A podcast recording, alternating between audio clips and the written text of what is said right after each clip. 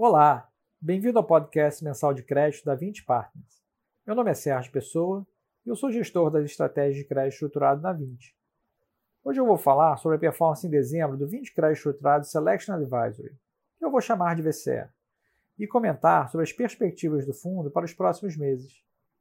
O VCE fechou o mês de dezembro com rentabilidade equivalente a 146,4% do CDI, mostrando uma clara tendência de alta nos últimos meses.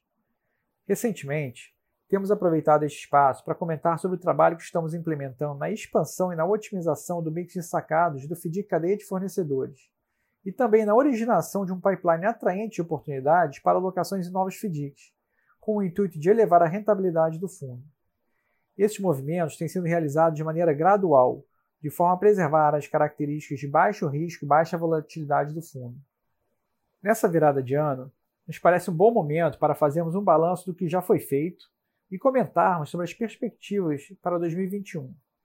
A rentabilidade do fundo evoluiu de 123% do CDI na janela de 24 meses para 130% do CDI na janela de 12 meses, 134% do CDI na janela de 6 meses e, finalmente, atingindo 143% do CDI nos últimos dois meses. E acreditamos que já nos próximos meses poderemos buscar algo próximo a 150% do CDI. Seguiremos com o nosso trabalho de melhorar ainda mais nosso mix de ativos, para atingir a melhor combinação de rentabilidade atraente, com baixo risco e baixa volatilidade. São as marcas registradas do nosso fundo. Com relação à carteira do fundo, aproximadamente 40% segue investido no FDIC Cadeia de Fornecedores, que opera o desconto de duplicatas performadas e confirmadas junto a empresas de grande porte e baixo risco de crédito, enquanto os outros 60% estão investidos em um portfólio diversificado de cotas de FDICs com diversos tipos de lastros.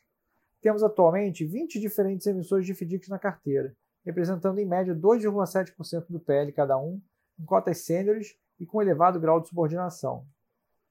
Em dezembro, adquirimos cotas sêniores de um novo FDIC, dedicado a empréstimos garantidos por vendas de cartão de crédito, feitos por clientes de uma grande empresa de adquirência, com taxa de CDI mais 4% ao ano e contando com 40% de subordinação.